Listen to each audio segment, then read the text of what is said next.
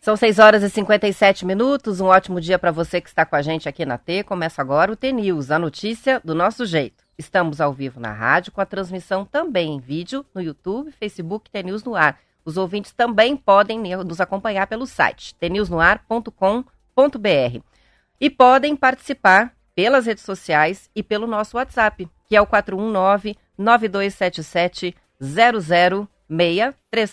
Hoje é terça-feira, dia 3 de outubro de 2023 e o TNews começa já.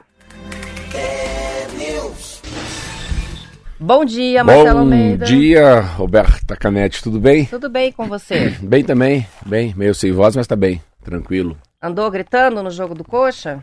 Não, será que eu gritei em casa? Não, não.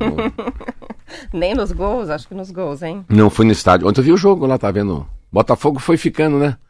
Botafogo ficou uma faísca, né? Acho que vai. Pois é, e a, e a diferença vai diminuindo, né? Devagarinho ele vai deixar de ser campeão brasileiro, hein? Pois é.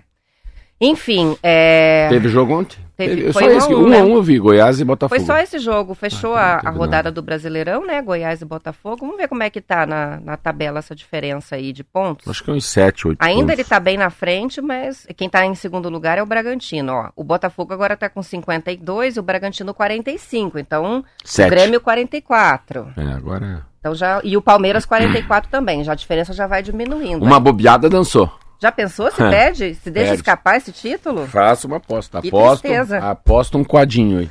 A gente vendo os resultados aqui, né? Tem as bolinhas verdes, as bolinhas vermelhas, quem perdeu para ganhou, quem empatou, o Botafogo já tá. É, teve esse empate e antes três derrotas consecutivas. É muito longo, né? É, a gente aprende na engenharia a parábola, né? É descendente e ascendente. Repara que o Botafogo já é um time que empata, perde, ganha, empata, ganha, empata. Não é só ganha, ganha, ganha.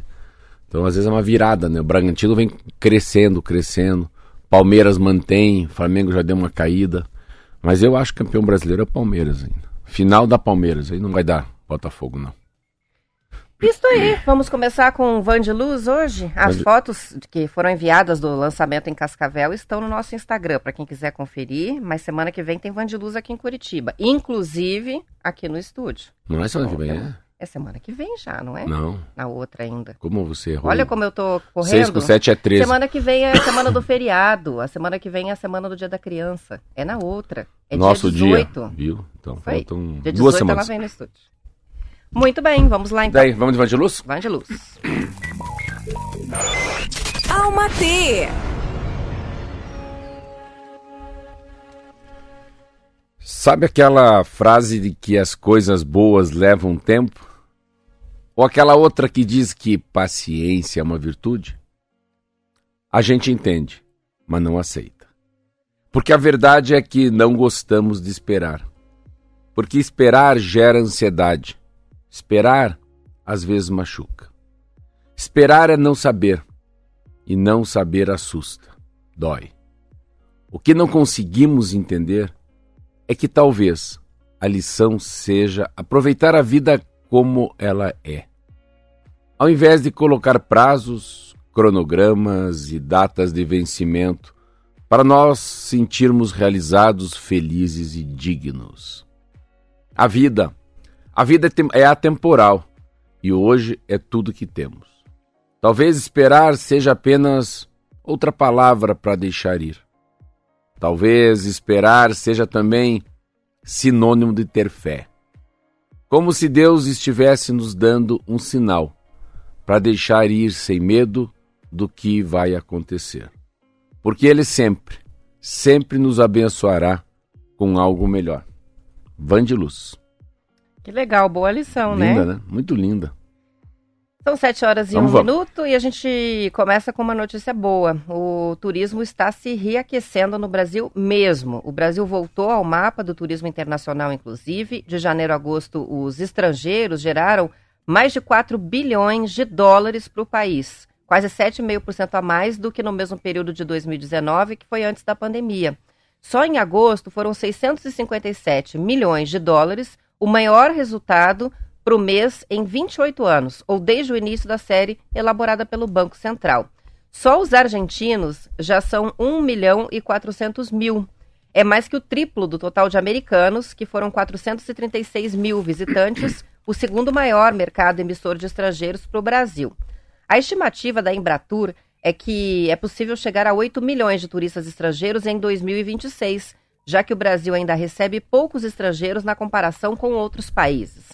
Só o Machu Picchu, no Peru, recebe mais visitantes do que todo o Brasil.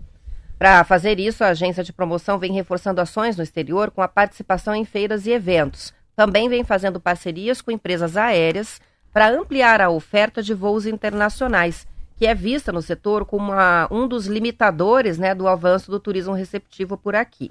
Algumas novidades já foram anunciadas. A Latam vai iniciar as rotas Cofim-Santiago e Florianópolis-Santiago e vai conectar o Brasil com Aruba, Havana e Atlanta.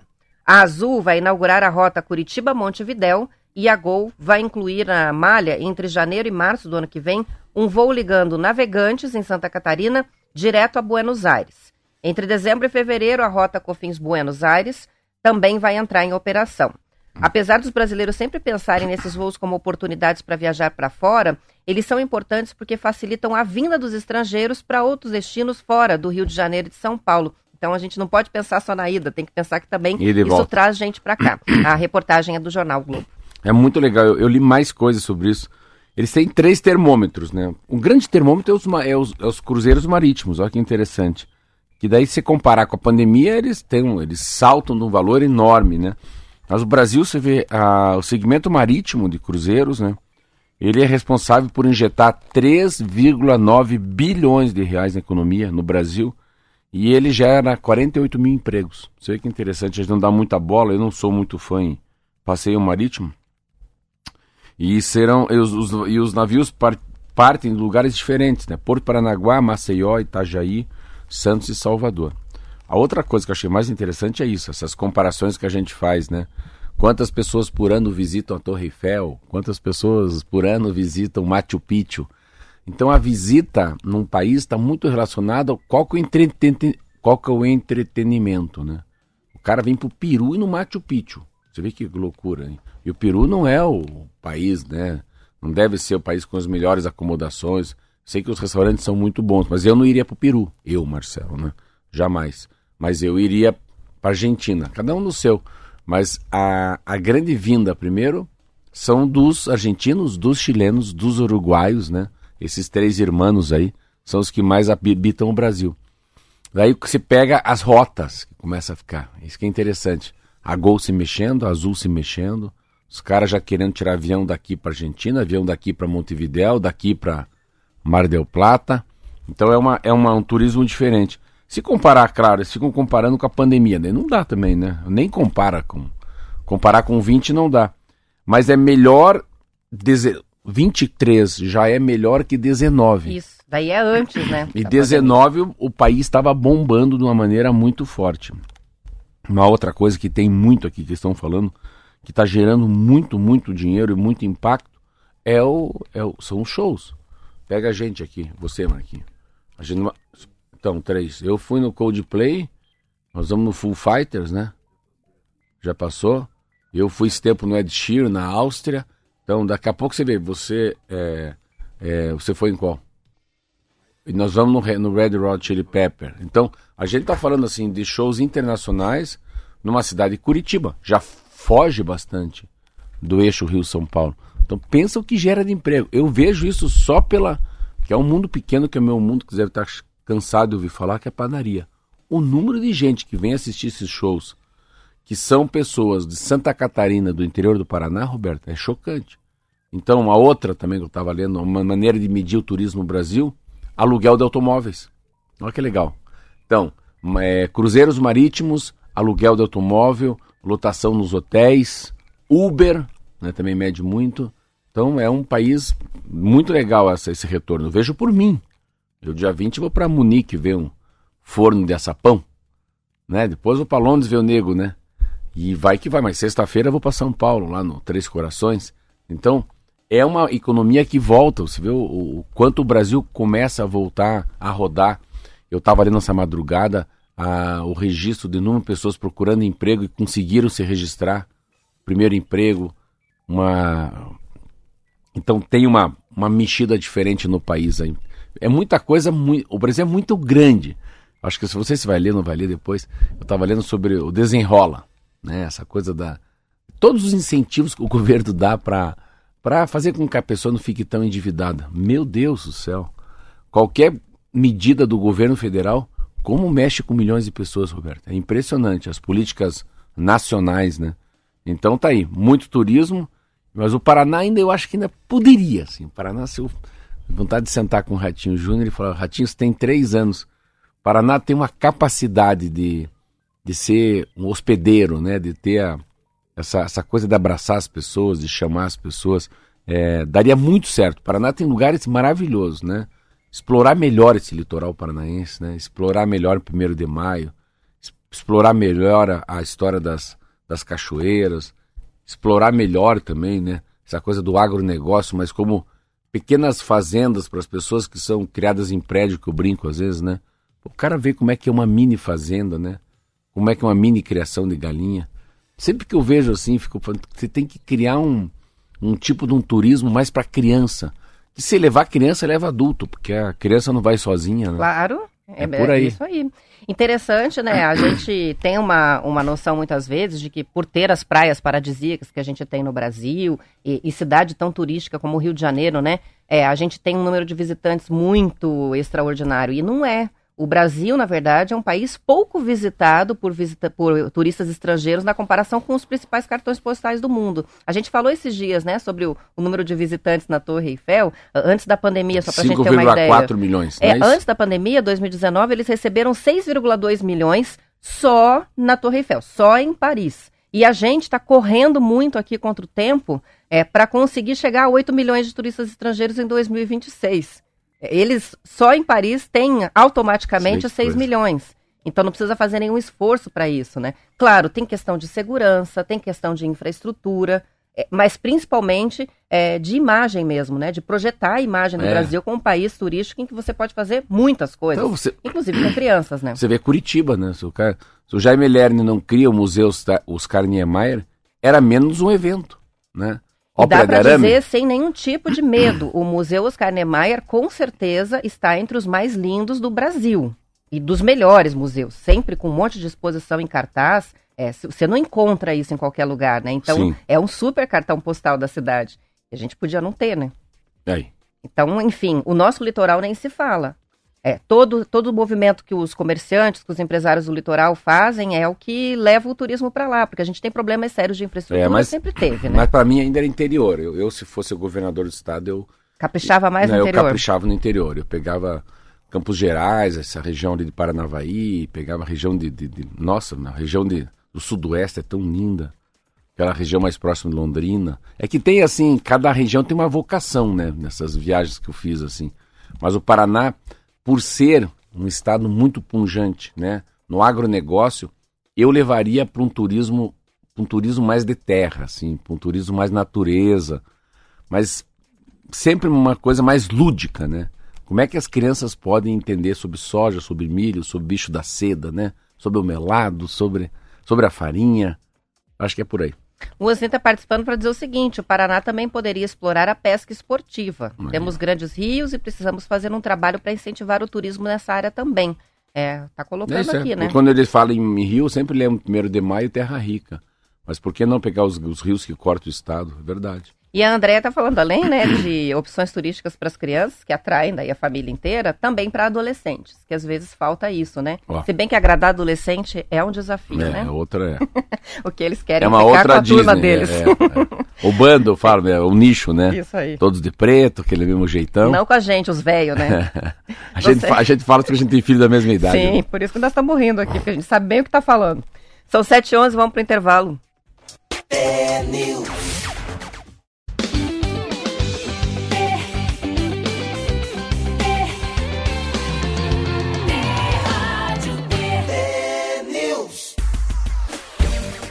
São 7 horas e 14 minutos. Participações dos ouvintes. O Helder está escrevendo para a gente para falar sobre os voos livres de Terra Rica. Você vê quantos atrativos turísticos teve, gente teve agora, teve agora aqui, um, né? teve um, um campeonato de parapente lá, enorme, eu estava assistindo na televisão, muito lindo. Eu voei muito das Delta lá.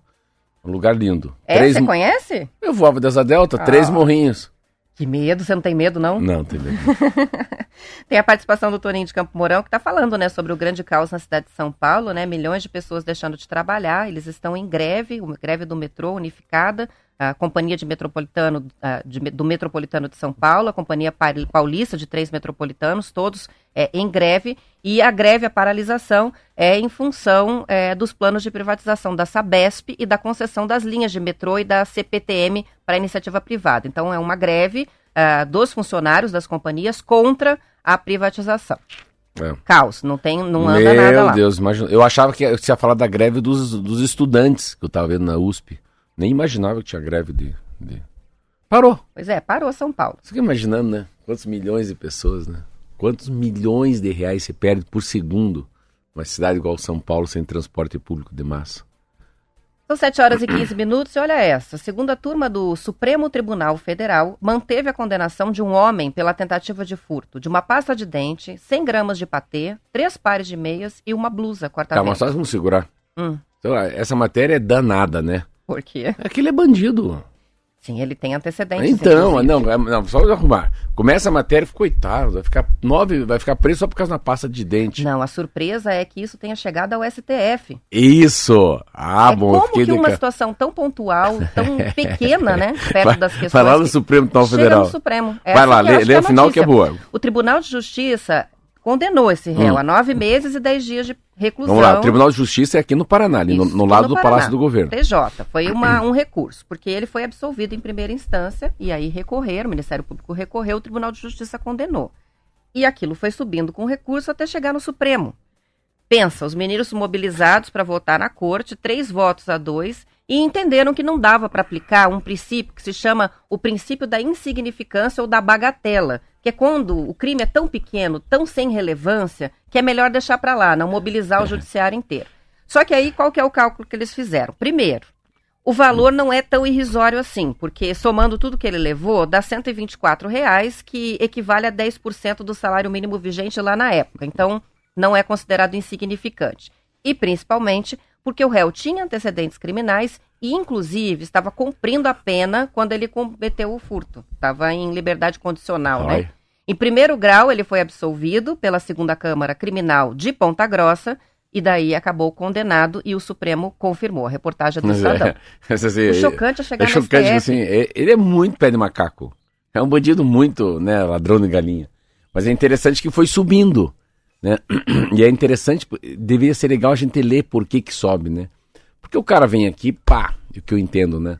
Vai na primeira instância, que é um juiz, né? Então lá, Ponta Grossa falou? Ponta Grossa. Aí o, o, o, cara já deu uma canetada que não, que ah, você, você é ladrão de galinha, não acontece nada. Aí eu acho que daí o próprio Ministério Público recorre. Quando ele recorre, ele tira da primeira instância, assim que eu entendo, e leva para a segunda instância. Que daí quem julga são os desembargadores. Daí vem aqui para o Tribunal de Justiça. Se você não resolve no Tribunal de Justiça, aí você sobe. Algumas coisas para o Supremo Tribunal Federal, outro para o STJ. Então, e só para Brasília, um assunto de um cara que rouba pasta de dente, sei lá o quê, e que é um caso inusitado. Claro, eu acho que escapa esse. Esse é um escapou. Esse não é muito comum acontecer isso. Mas, esse Mas às vezes a gente vê essas notícias, né? É, que, que o Supremo assim. tem que decidir sobre Imagina os caras assim. decidindo lá em Brasília. Né? Ah, isso explica por que a gente falando da aposentadoria da Rosa Weber esses dias, né? Por que, que quem vai assumir o lugar dela tem vai herdar 5 mil, casos. processos. É. Porque no meio desses 5 mil tem muita coisa que não deveria estar Tem o ladrão Supremo, de galinha. Né? Isso mesmo. Ah, valeu. E os shoppings, shopping centers, estão vivendo uma evasão de varejistas nos últimos meses, de acordo com uma reportagem do Estadão. Só em agosto foram 127 lojas fechadas, segundo dados do Bank of America. A pesquisa considerou 146 shoppings, com 28 mil lojas ao todo. A Polishop foi a que mais fechou lojas, 22. A empresa enfrenta um processo de reestruturação dos negócios desde a pandemia, que derrubou as vendas. A Polishop é aquela que vende pela televisão e que começou a abrir lojas em shoppings e o negócio não está mais dando certo. Em segundo lugar na lista estão a Triton, a Pucket, que vende meias, né? Pijamas, a Ponto, que era a Ponto Frio, e a Imaginário, um sinal de dificuldade das varejistas dos setores de roupas e também eletroeletrônicos. A Imaginário e a Pucket são parte da Uni.co, das lojas americanas, Sim. que está em recuperação judicial. É uma unidade de negócios que faz parte dos ativos que as americanas estão vendendo para reequilibrar as contas. A companhia, lembrando, está né, tá sob investigação para encontrar os responsáveis pela fraude que inflou os resultados da companhia em 25 bilhões de reais. A ex-Ponto Frio, que chama Ponto agora, do Grupo Casas Bahia, por sua vez, faz parte de uma empresa em processo de reorganização, que anunciou que deve fechar de 50 a 100 lojas. O presidente do Grupo Casas Bahia, o Renato Franklin, disse à reportagem estar focado em, melhores, em melhorar né, os indicadores financeiros da empresa e por isso está fechando todas as lojas deficitárias ah, por ser o único caminho nesse momento. Só com o fechamento das lojas, a a empresa vai liberar um bilhão de reais em estoques. A Toque Stock, a ReHap de brinquedos e a Marisa também estão passando por reestruturação. Só a Marisa já fechou mais de 80 lojas no país. A pesquisa também tem um recorte com os empreendimentos das maiores empresas do setor de shoppings, incluindo a Multiplan, Iguatemi e Alôs, o novo nome da Aliança Sonai, depois da fusão com a BR Malls. E contabilizaram a saída já de 130 lojas só no mês de agosto. Os shoppings do grupo, no Rio de Janeiro, Bangu, Carioca, Caxias e Grande Rio, foram os que tiveram mais saídas por enquanto. Meu Deus, é varejo, né? Tá mudando tudo, né? Essa matéria fala para uma coisa que é interessante, eu não sei, assim, é difícil a gente falar, mas eu, eu tenho muito medo de ir pro shopping, assim, ter uma loja no shopping, né? Eu sempre fico olhando o shopping, como é que essas pessoas vivem, porque primeiro que o dono do shopping tem o teu faturamento na mão, então eles vão cobrar um percentual de quanto você fatura. Como ele sabe quando você entra no teu caixa, eles sempre estão crescendo com você, eles sempre estão sugando. Se ganha pouco, suga pouco. Ganha muito, suga muito. Então, melhor mês, sugam igual no mês de Natal. Eu, eu sempre tive muito, uh, e pós-pandemia, não tem uma leitura muito certa da volta dos shoppings. O shopping é uma coisa que não está muito claro para onde as pessoas foram. Não por causa da pandemia, mas por causa do marketplace, por causa do B2B, tem tanta coisa que estão inventando, do Amazon.com, do, dos deliveries. Tem várias maneiras de você vender. Tem um pop-up que eu aprendi também, que é você abrir uma loja e dali a seis meses fechar. Então tem várias maneiras de você chegar no cliente, uma maneira diferente que é o shopping. Varejo, né? Uma coisa que é interessante, se você for olhar o mercado, Roberta, a, a gente fala muito sobre a taxa de retorno, né? É, Taxa de retorno é receita operacional. Qual que é a taxa de retorno, a receita operacional, melhor dizendo, de um supermercado? Dizer, quanto você acha que fica no caixa? O bottom line, a última linha. Se entrar é, mil reais, cem reais, quanto que fica pro dono? No, no mercado? supermercado? É. Nunca pensei sobre o assunto, mas vamos 2%. dizer que seja 30. Não, dois reais. Dois? Três reais. É, dois... é ganha no volume, né? ganha no volume. Então, é tudo muito pequeno, né? Então, varejo também é pequeno. É varejo de eletrodomésticos. A gente fala, nossa, o cara, sei lá, vamos supor, Gazin, que eu fui fazer uma palestra em Foz do Iguaçu, que eu sei que é forte. Alguém me falou que é, chega a 5, 6%. Mercado eu sei que é 2, 3%. O meu mundo é 20%. O meu mundo é 20%. Então, que é uma margem altíssima. Se entrar 100 reais, fica 20 no bolso. É altíssima. Então, quando a gente vê o cara abrindo varejo, varejo, varejo, varejo, mas cara, ele tem que abrir muito varejo, porque o que fica no bolso é muito pouco. O percentual que fica no bolso deles é muito pouco, e o risco é muito grande, né? Então, eles são revendedores, né? O cara, o cara não produz o, o forno, né? O dono da, do varejo não é ele que faz o, o forno Atlas, o forno macro, o monodose lá do Três Corações, o colchão Gazin. Então, assim, você compra de todos e revende. É diferente quando você faz. Você pega os insumos e você faz, abre tua lojinha na rua e vende. É bem diferente, né? Então, o varejo. E essas lojas, né? Essas grandes lojas de roupa, de shopping, eles têm um estoque monstruoso, né? Sim. Pensa quantas peças, em quantos tamanhos estão disponíveis, por exemplo, Marisa, CIA, na Renner. E a dificuldade Sim, que eles estão têm... enfrentando agora é... com a concorrência das estrangeiras, então, que vendem é... a mesmíssima coisa, Você né? pega aí o Shein, o Chip, o Shop, essas coisas, estava lendo sobre isso. Principalmente a Shein, as roupas é então, é muito... Você mas o, o, que você tem que imaginar é que essa empresa... Por que, que essas empresas às vezes ficam assim, vamos reestruturar? Porque eles são alavancados também, né? Serem alavancados, eles emprestaram dinheiro no banco, e eles têm que pagar o banco. Então, assim, é, é, um, é um crescimento sustentado em cima de um grande empréstimo. Mas o empréstimo tem que ser pago, senão eles são diluídos. Então tem uma coisa que eu sempre vejo no, no mundo, que eu fico olhando, às vezes eu fico me animando para crescer, eu falo, não, isso é ganância. Será que eu tenho que crescer? Será que eu devo crescer? Será que eu não perco meu charme? Será que eu não perco. Então, essa coisa de ser o maior, quando eu vi assim, loja Marisa, e-banks, tudo vai crescendo, tudo é bilionário. Eu nunca esqueço quando fui fazer uma, fui ver uma palestra do Barack Obama, assim, gente muito nova, bilionário. Eu falei, meu Deus, onde que vai o país, né? Então, assim, sabe, a coisa de. É, a, da mãe natureza fala, para aí, para, para de produzir, para de comprar, para um pouco de comer fora, para um pouco. Para um pouco desse exibicionismo, né? Seja menor, né? Então, quando as grandes lojas como a Americana quebram, para mim, eu fiquei imaginando sempre, Roberto, que esses caras tinham absolutamente tudo na mão, assim. Os controles, sabe? Conselho de administração, conselho fiscal, conselho de família. Ah, não, aqui nós vamos criar um núcleo para ver a expansão, aqui vai cuidar da dívida, aqui é compliance, né? O compliance que tanto a gente fala que é o raio-x para não ter corrupção, não pode comprar vereador, não pode comprar fiscal. Aí daqui a pouco, não, toque estoque está indo mal. Ah, outro demitiu mil. A loja Marisa está fechando, loja Luiza está quebrando. Pô, eu falei, meu Deus do céu, onde esses caras estão? Mas é, é tanta mídia, né?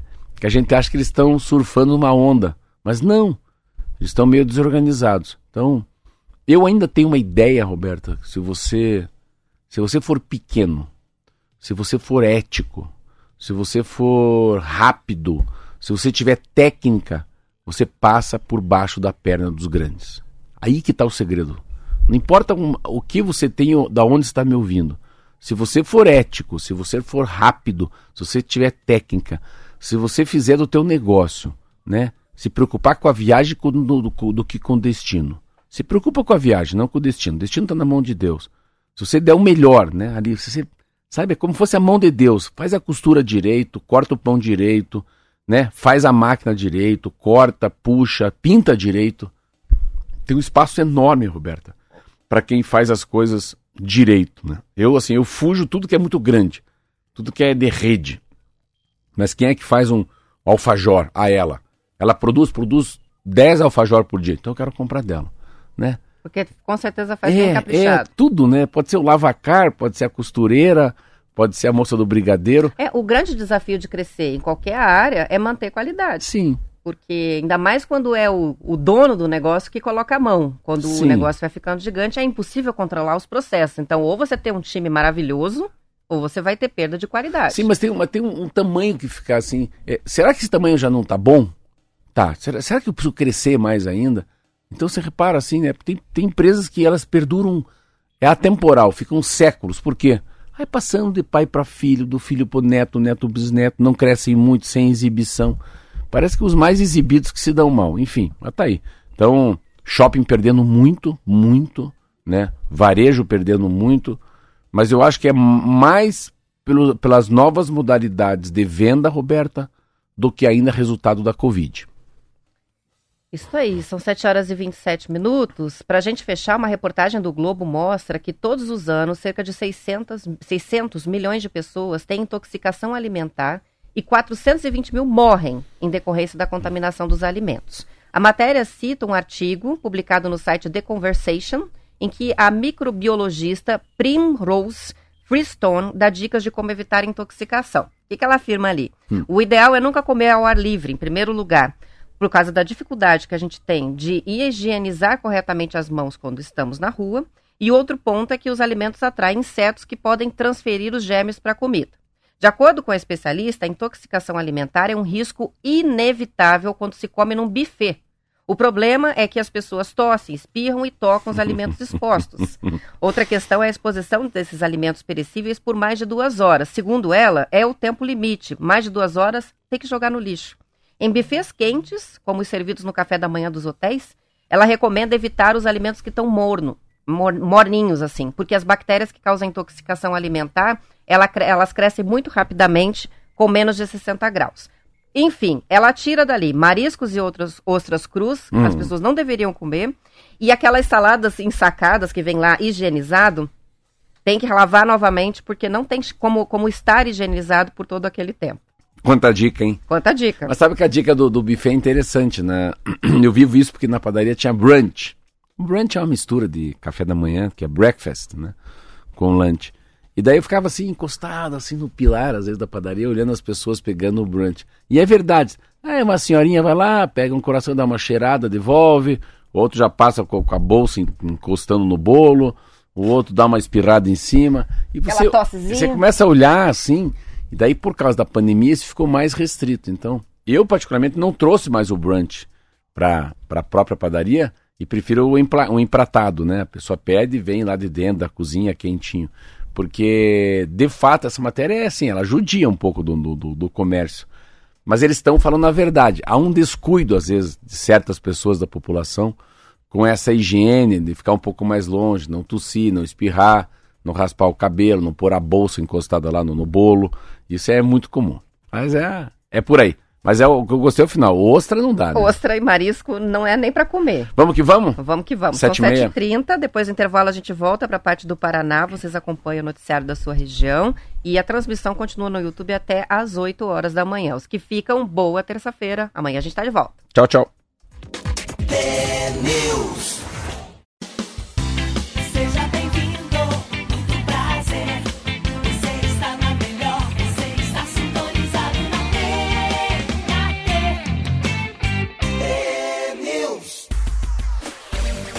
São 7 horas e 35 minutos. O Fabiano Lopes escreveu pra gente dizendo que precisa fazer uma correção. Que eu falei que dia 12 de outubro é feriado porque é dia da criança. Ele falou não é porque é dia da criança e nem porque é dia de Nossa Senhora Aparecida. Ele não. disse que não, que 12 de outubro é feriado porque é aniversário do Coxa. Ai. Ah!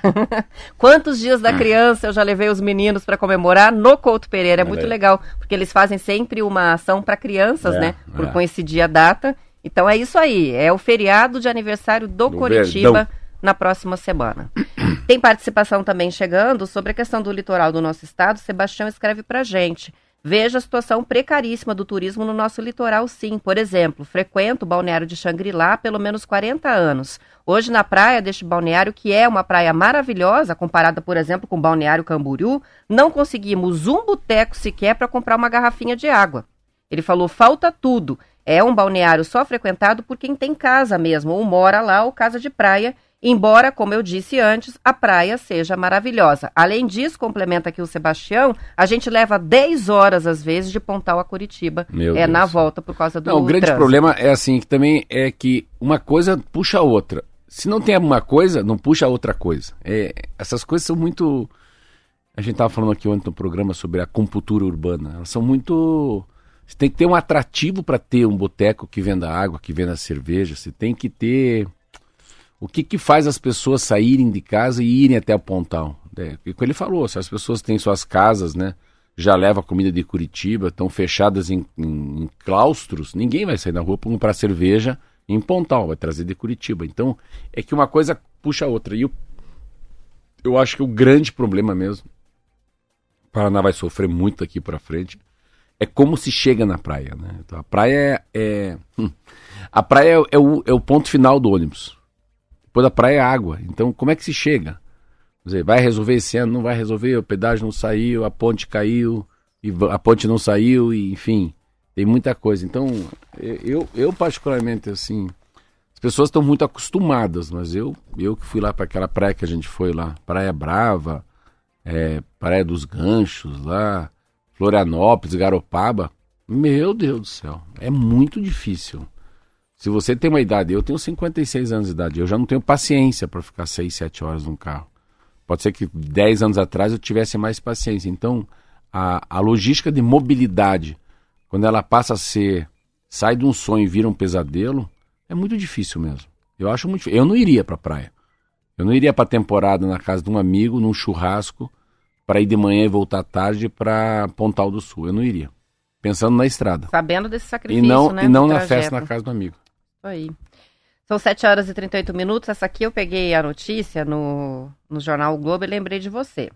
Olha só, a rotina de tomar banho todos os dias pode ter impacto na saúde, segundo um estudo, o estudo da Universidade de Harvard, liderado pelo reumatologista Robert Shermlin. De acordo com a reportagem do jornal o Globo, o especialista responsável pela pesquisa diz que a frequência ideal de banho é variável. Aqueles que têm uma vida ativa, trabalham em ambientes quentes, podem se beneficiar de banhos diários para remover suor. Por outro lado, quem tem a pele sensível pode precisar ter uma menor frequência de limpeza para manter a saúde da pele. Segundo esse estudo de Harvard, a pele normal e saudável mantém uma camada de gordura e um equilíbrio de bactérias boas, entre outros micro-organismos. Portanto, lavar e ensaboar a pele ou remover, principalmente se a água estiver quente, prejudica a pele. Isso, conforme a, a publicação, pode representar riscos para a integridade física, como pele irritada, coceira, ressecamento e até rachaduras. Os sabonetes antibacterianos, esses não deveriam ser usados jamais para banho, porque eles matam também as bactérias que são importantes para o equilíbrio do organismo. E com isso, o que prolifera são os organismos mais resistentes a antibióticos. A sujeira e outras exposições ao ambiente são necessárias para criar anticorpos protetores e o que se chama de memória imunológica. Por isso, alguns pediatras e dermatologistas não recomendam banhos diários para as crianças. Meu Deus Não do céu. estamos falando de três banhos por dia, estamos falando de um só. Se imaginar, né? Aí eu hoje, hoje eu tive que passar creme no corpo inteiro. Eu tô há 14 dias tomando remédio, não melhora muito. É uma, dizem que é uma psoríase, eu acho que não é. Mas é a fonte é o número de banhos. Eu nado todo dia, né? Então eu tomava três, quatro banhos por dia. E daí eu ainda faço depilação, não tenho pelo no corpo por causa da natação. Então, tudo que não, tudo que tem de proteção eu já tirei. Aí vem o quê? Dizer, hoje eu tô me segurando para não coçar. Aí vem ferida, coceira, rachadura. Aí você Aí o que, que manda você tomar? Você toma um remédio, tomei há 14 dias, mas não mudou muito não. Então eu passo pomada de manhã e à noite, durante o dia passo um creme fortíssimo, parece um petróleo assim, que é para deixar a pele mais macia. Por quê? Aí você acabou de falar. Não tem proteção. É ferro com ferro. Então, é, ela tem uma proteção natural, o corpo tem lá os pelos, o corpo tem uma camada, de um tipo de uma sujeira, entre aspas, que faz com que você não tenha irritação na pele. Eu tô ferrado há muito tempo e agora não, não sei muito bem o que fazer. Mas leva-se muito tempo. Tô 14 dias tomando remédio e eu tô aqui ferrado de volta. Hoje eu passei creme no corpo inteiro. Mas eu tô coçando assim, ó. Passando a mão, não tô coçando assim. Porque senão faz ferida. É. Só por causa da água, Roberto. Viu só? Eu fui no dermatologista e fui no alergista, né? Porque a gente sempre fica achando que pode ser comida. E não é, é, é excesso de água. Excesso de banho. É. E é interessante, né? Quem já fez a experiência de viver fora do país, especialmente no hemisfério norte, com certeza se é, vivenciou isso, né? De como é uma cultura do brasileiro a história do banho diário. É. É, a gente, eu não consigo ficar sem tomar banho todos os dias. É impossível você deitar numa cama é, limpinha sem tomar um banho, né? Depois de um dia de trabalho. Mas é, quando você vai para fora, as pessoas ficam chocadas com o hábito do brasileiro e, inclusive, acham é, que é uma coisa errada por causa do desperdício da água, que é um absurdo a quantidade de banho que você toma aqui, né? Mas enfim, é uma coisa cultural nossa aqui. É. É, e, Aí eu tomo mínimo- muita gente tem as eu tomo consequências no mínimo disso. dois, agora eu não consigo mais, mas eu tomo geralmente é quatro. Não consegue passar um dia inteiro sem banho? Não, não tem como. Não, eu vou, assim, exemplo, hoje eu não tomei banho porque eu sei que vou pra água às 11 da manhã. Mas eu saio da água meio-dia e meio, eu tenho que tomar. E assim, então eu vou tomar meio-dia e meio e vou tomar à noite. Então, se tudo der errado, dois eu tenho. Mas geralmente é três. Eu tomava cinco. Daí agora não dá mais. Mas assim, eu tô vendo o quanto a água é prejudicial à saúde. A minha é muito duro. Você, já que está me ouvindo, cara, não tome quatro banhos por dia. Porque eu tô numa recorrente, eu não consigo mais voltar. Eu não consigo mais ficar bom da pele agora. Então é quanto tempo até restabelecer minha sujeira? Mais ou menos assim. É isso aí. O Joel tá participando com a gente dizendo: não pode nem tomar banho, saudades da idade da pedra, que dava pra fazer o que a gente queria. ah, mas na idade da pedra não tomava banho também. né? Só de rio. é. Quando tinha? Ah, é outra coisa que é também é que é um mito aí. Se você tá com muito problema na pele, eu, pelo menos, eu tenho muitas manchas na pele, é, não adianta tomar banho gelado. É pra sofrer. Você não pode tomar banho quente também, né? Eu Tem adorava- que achar uma, uma temperatura morninha, assim. É, mas é curto. O meu banho hoje, eu entro embaixo do, do banho, rapidamente, me ensaboo, saio da água, entro na água, saio da água. O que eu não posso ficar é muito tempo embaixo da água. Só que eu não sei o efeito da natação também. Tô com uma dúvida, perguntar para o médico se quando sair da água natação, é melhor tomar um banho e passar creme ou é melhor ficar com cloro? É outra dúvida. Tem cloro na piscina que você nada? Não, não tem cloro, é de... É, eles, acho que eles fazem com uma- um tipo de uma luz, né? Não, é, não é cloro. Que, que Não, mata não, os não. germes. Mais ou menos, né, Roberto? Eu vejo jogando alguma coisa, não tem cloro. Não tem cloro. Eu não tenho. Não, é um outro tratamento, mas eu não saio com cheiro de cloro na pele.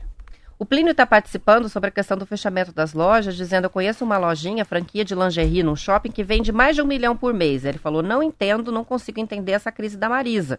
Aliás, ele disse: nesse mercado, roupas íntimas femininas, beleza nunca houve crise. Então, está falando sobre marcas muito menores, né? Lojas pequenininhas, é, que não estão passando dificuldade alguma nessa área e a Marisa na crise que está. Sim, mas, acho, é gigante, que, mas eu acho né? que volta para o pequeno, né? Ser pequeno é muito grande em alguns momentos. E também volta para uma outra coisa. Quem está falando, Antoninho? Meu amigo? Era o, era o Plínio. Ah, o Plínio. Plínio, Plínio, é. Daí outra coisa que tem também é o branding, né? Eu acho que é uma coisa que semana passada eu fui aprender. Muito lindo isso. O branding, né? A tua marca fala com quem? A tua marca escuta quem? Ah, é o desejo de consumo de quem, né? Então é isso é muito da, da dessa essa, a capilaridade de uma marca, né? Às vezes o cara tem uma lojinha, tem fila, outro tem dez, não tem ninguém. Eu, eu acho que o que está na contramão para mim, na contramão da história, assim, 2023 para frente, é franquia. Eu acho que isso é o Ocean, está na, na, na, contramão da história. Eu acho que se o cara tiver a sua loja de, de lingerie, de calcinha, de cueca, de meia, que não esteja no shopping, que esteja no bairro, que tenha uma entrega bacana, que tenha um atendimento né, bonito. Ontem eu fui comprar colchão. Pô, os caras são muito bons, cara. Os caras são muito bons. Pelo amor de Deus. Ah, o cara falou, Marcelo, pode levar. Se em 99 dias você não gostar, pode devolver.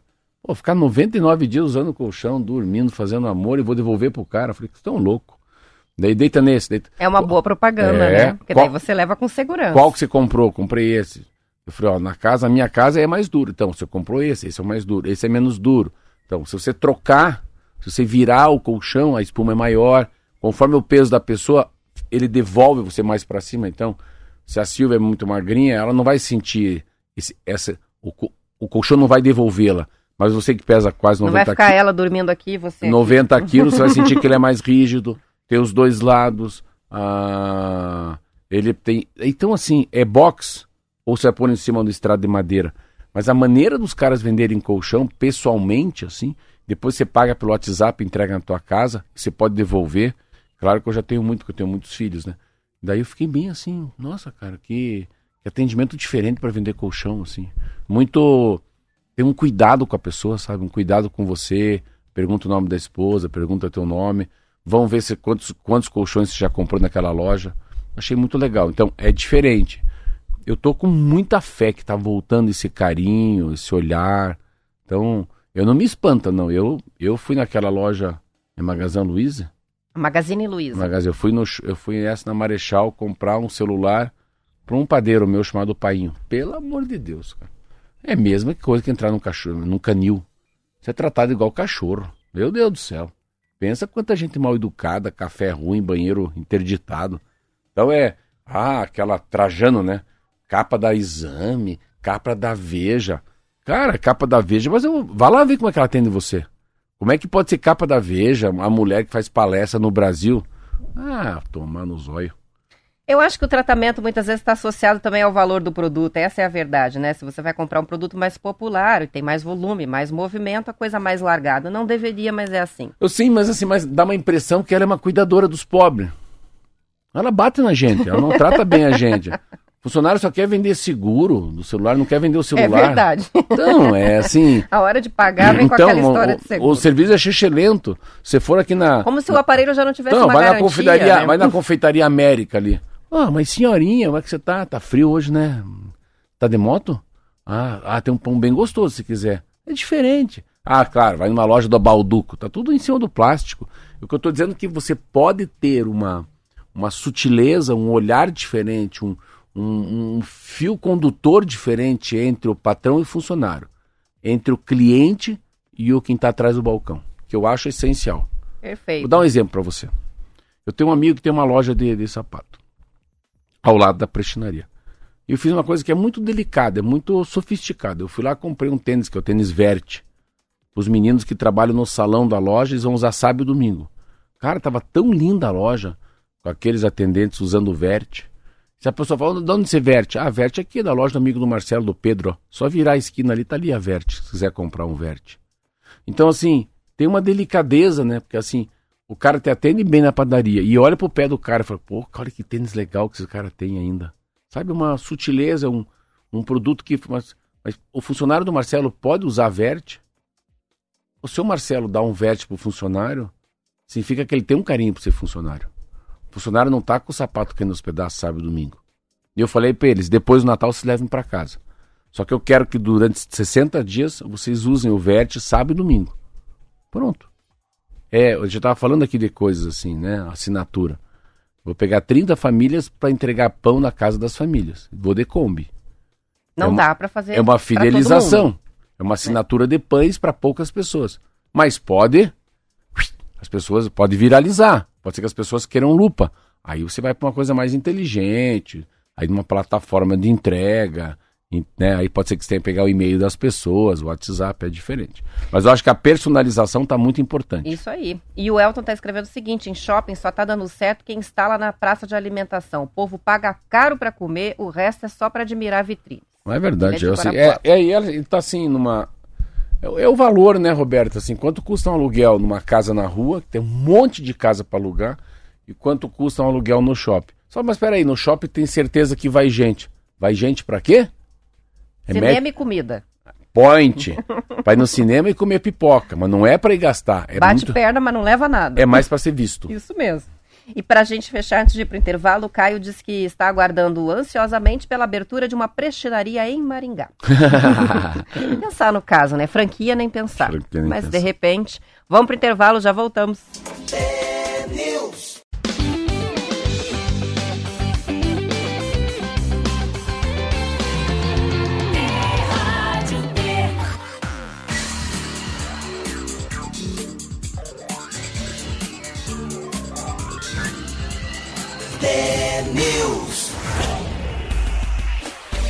São 7 horas e 52 minutos. Pesquisadores do Instituto do Mar, da USP, Universidade de São Paulo, visitaram 40 supermercados, Marcelo, e analisaram os produtos supostamente feitos com plásticos biodegradáveis que estavam à venda. Os estabelecimentos foram escolhidos entre grandes redes que atuam nos estados de São Paulo e Rio de Janeiro. Foram encontrados 49 produtos, incluindo sacolas, copos e pratos. Esses itens eram, em média, 125% mais caros do que os similares feitos de plástico convencional. A grande surpresa foi verificar que nenhum deles, mesmo o de grandes marcas, atendia os requisitos mínimos para que sejam considerados biodegradáveis. Para ser um plástico biodegradável, o produto, quando descartado no meio ambiente, deve se converter em água, gás carbônico, metano e biomassa em um intervalo de tempo curto. Os produtos encontrados nos mercados de São Paulo e Rio eram feitos de um tipo de plástico que se fragmenta e dá origem ao chamado microplástico, que hoje está espalhado em todo o meio ambiente. O pesquisador Ítalo Castro ressalta que a comercialização de um produto que não entrega o prometido do ponto de vista ambiental é enquadrado como uma prática de greenwashing, termo em inglês que indica falsas alegações ambientais nos produtos comerciais, né? É a lavagem verde. Você vai lá e fala que é sustentável, mas efetivamente não é. A melhor forma de proteger a população, segundo ele, é com a implantação de uma legislação que defina que tipo de plástico pode ser vendido no país e que estabeleça a responsabilidade dos fabricantes na reciclagem do plástico. A reportagem é da agência FAPES. Eu acho muito difícil fiscalizar isso. É interessante. Mas que enganação, né? Meu Deus, mas assim, esse é um. E a gente compra coisa. Você olha lá que é biodegradável e compra pagando o dobro só para ser para ser é, É, mas sustentável, eu- né? Mas é engraçado porque eu sinto que eu tô sendo enganado, sabia? É Eu mesmo. tenho, eu tenho muita dificuldade de comprar saco plástico. Eu gosto de comprar, às vezes eu tenho dificuldade porque eu não sei quilo e volume. Aí chego, não lembro mais se aquele do banheiro é esse tamanho, se aquela do lixinho da cozinha é aquele, o lixo lá de fora, ai que preguiça. E quando a gente compra o rolo e chega lá, é um plástico tão fino que você coloca qualquer coisa ele rasga, Não. né? Eu, mas eu, agora eu já Dá sei. vontade de jogar o, o rolo Eu já sei que o fora, meu né? é meio cor-de-rosa, que é uma marca melhor, outro é azul, mas tem uns que são vagabundo mesmo, assim, uns vira-lata. Então, esse é um assunto que ainda não. Eu não consigo entender por que, que a gente não tem mais, mais conhecimento. Eu, eu tenho dificuldade. Olha, eu vou no mercado, Roberta. Sempre que vou, chega na hora de comprar saco plástico, eu vou lá, lá vai a enganação. Vou ser enganado. Eu tenho essa percepção em mim, que aquilo não é biodegradável. Então, a gente precisava criar, ainda eu acho que tem muito, mas muito para caminhar, de uma maneira lúdica, educacional, transversal, lixo. Meu Deus do céu. Fiquei com três pilhas na mão essa semana. Marquinho. A, A, A. Cara, eu não sabia o que fazer com aquele troço. Cara, posso falar a verdade? Coloquei assim num papel, enrolei e joguei no lixo, normal. Não me aguentei, não sabia o que fazer com aquilo. Aquela, Onde é que descarta? não, aquela né? pilha veio pra cá, pilha vai pra lá, pilha vai pra cá, pilha vai. Essa pilha tá me irritando já. Daqui a pouco eu vou guardar com as novas e vou. Então, assim, é, eu sei que eu fiz errado, mas assim, precisa ter um negócio mais lógico. Mas né? isso que você está contando é o que quase todo mundo faz e não tem coragem de admitir. Porque a gente fica com alguns resíduos em casa que não sabe onde joga mesmo. Lâmpada. Meu O Deus. que, que né? faz com a lâmpada Nem que queimou? fale, Onde nem é que você joga isso? Nem fale. Eu coloco dentro de uma caixa de papelão e descarto no lixo Graças a reciclável. Deus, eu, meu, eu tenho eletricista que troca. Eu não sei. assim, essa pergunta é bom nem fazer pra mim. Imagina uma lâmpada, aquelas compridas assim ainda. Aí falam, não, mas aí vai ter mutirão, uma vez a cada três meses. Aí você vai juntar todo aquele lixo por quanto tempo? Também é isso, né? Bateria. Não, mas assim, Roberta, se todo o bairro de Curitiba tivesse um depósito, se tivesse uma, um, uma- um lugar para levar, eu levaria. Claro. Aí, aí você vira escoteiro. Aí você vira um cidadão do bem.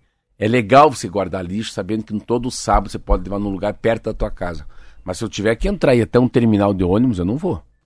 Se for para andar mais que 4, 5 quilômetros de carro, se eu não puder ir de bike, eu não vou. Tem que facilitar um pouquinho, É, né? eu acho que tem, tá faltando essa coisa do, do próprio cidadão ele ser um pouco mais agente ambiental, né? Eu acho que isso é uma coisa importante. Orientação, né, em primeiro lugar, e depois é, o mínimo fundo, de, é, de fundo, estrutura para você Eu- poder fazer o que Eu é tava pra fazer. lendo ontem, eu tava vendo uma reportagem de um amigo meu, chama-se Francisco Azevedo, um grande escritor do Brasil. Escreveu um livro chamado é, Arroz de Arroz de Palma. Palma. E depois tinha Os Vizinhos. E ontem agora ele lançou o Fio Condutor. Cara, que coisa Ah, tem mais... livro novo dele? Tem, eu vi ontem. Que coisa mais linda. Eu vou trazer ele ano que vem pra Curitiba. E ele falando disso, Roberto, assim, da. Cara, ele fala assim, para, tem que abrandar. Cara, fale menos, coma menos, corra menos. Peça menos comida, faça tudo menos, porque a terra vai agradecer. A temperatura vai baixar, o mar vai ficar mais menos revolto, a brisa vai ser diferente. E a cuca vai ficar melhor. Não, para, para. Se, o mundo parar de exigir tanto, crescer, crescer, crescer, produzir, comer, comer, comprar, gastar. Cara, se todo mundo parar um pouquinho, fazer menos, faz- meu Deus, achei tão lindo isso. Até o mundo vai parar. Né? O clima vai agradecer. A floresta vai sorrir. Falei, cara, você é muito inteligente, Francisco. Meu Deus do céu. Hoje vou mandar uma mensagem para ele. O fio condutor. Quem conta a história do, do, do livro é o Brasil. O personagem é o país. Que lindo, Que né? legal. É muito Fiquei lindo. curiosa É, agora pra também, ler. eu também. É da editora Leia. Fio condutor. Se Vamos tiver. colocar já na recomendação antes de ler mesmo, Ah, porque esse- como esse você é- é fã dele, já sabe que é bom. Esse é topzera. O Newton está participando com a gente para dizer que nas lojas da Rede Condor sempre tem um lugar para descartar lâmpadas. Boa dica, tem um Boa Condor dica. perto de casa. O Claudir Foz do Iguaçu está participando para dizer que em Foz existem pontos de arrecadação desse tipo de material também. Lâmpadas e baterias em supermercados e lojas que vendem materiais elétricos. Provavelmente no Balarote deve ter lá uma caixinha para jogar bateria Ah, e lâmpada. descobrir um lugar então. É um bom Vou lugar começar gente a ser procurar. um cidadão. Não, não vou ser mais o Sugismundo, lembra? que tinha na, na prefeitura? Tinha o, o personagem, é, né? uma, uma mosquinha em cima da cabeça dele com três fios no cabelo, não era assim? Isso mesmo. Isso tá aí. Pra gente fechar, dá tempo de ler mais uma Acho nota? não, vamos conversar. Qual que é a nota? Quero ver. Ah, eu ia falar sobre o investimento em gás do lixo. Ah, não, isso é muito grande essa matéria. Isso é bio, essa é muito legal. Essa a gente deixa pra comentar amanhã, Vou então. comentar. Então nós vamos fazer quando? Ah, amanhã é quarta? Amanhã já é quarta. Cara, amanhã pra Brasília. Sabia disso? E você não ia contar. Agora que eu lembrei. Não ia falar mesmo. Pra Brasília, sete da manhã, não dá tempo, né? Então amanhã você não virá. É quinta eu venho. Viu? Eu E ia ler uma sexta- notícia boa, você dá a notícia ruim. É, e sexta-feira eu vou viajar, mas eu venho pra rádio também, porque é meu aniversário. Então, ah, é sexta-feira. Claro, por isso que eu vou depois da É rádio. verdade. Sabe pra quê, não? Hum. Pra receber os parabéns. Claro. que graça tem fazer aniversário, não, né? não tem graça. Então amanhã você não vem, mas aí na quinta e na sexta você vem, é isso? É, depois nós vamos conversar, porque lá no dia 20 de outubro eu vou pra Munique. Dia 21, 22, dia 23 eu não venho daí. Tem um ouvinte que sempre fala, Marcelo dá uns perdidos na Roberto. Vai dar uns perdidos de dá uns novo, né? perdidos. Vamos, que vamos, encerrando. então? Amanhã, a gente tá de volta. amanhã é eu você. e Marquinho. Acabei de lembrar. E você não. Que gafe. Então, pra você até quinta, pros ouvintes até amanhã. Um beijo.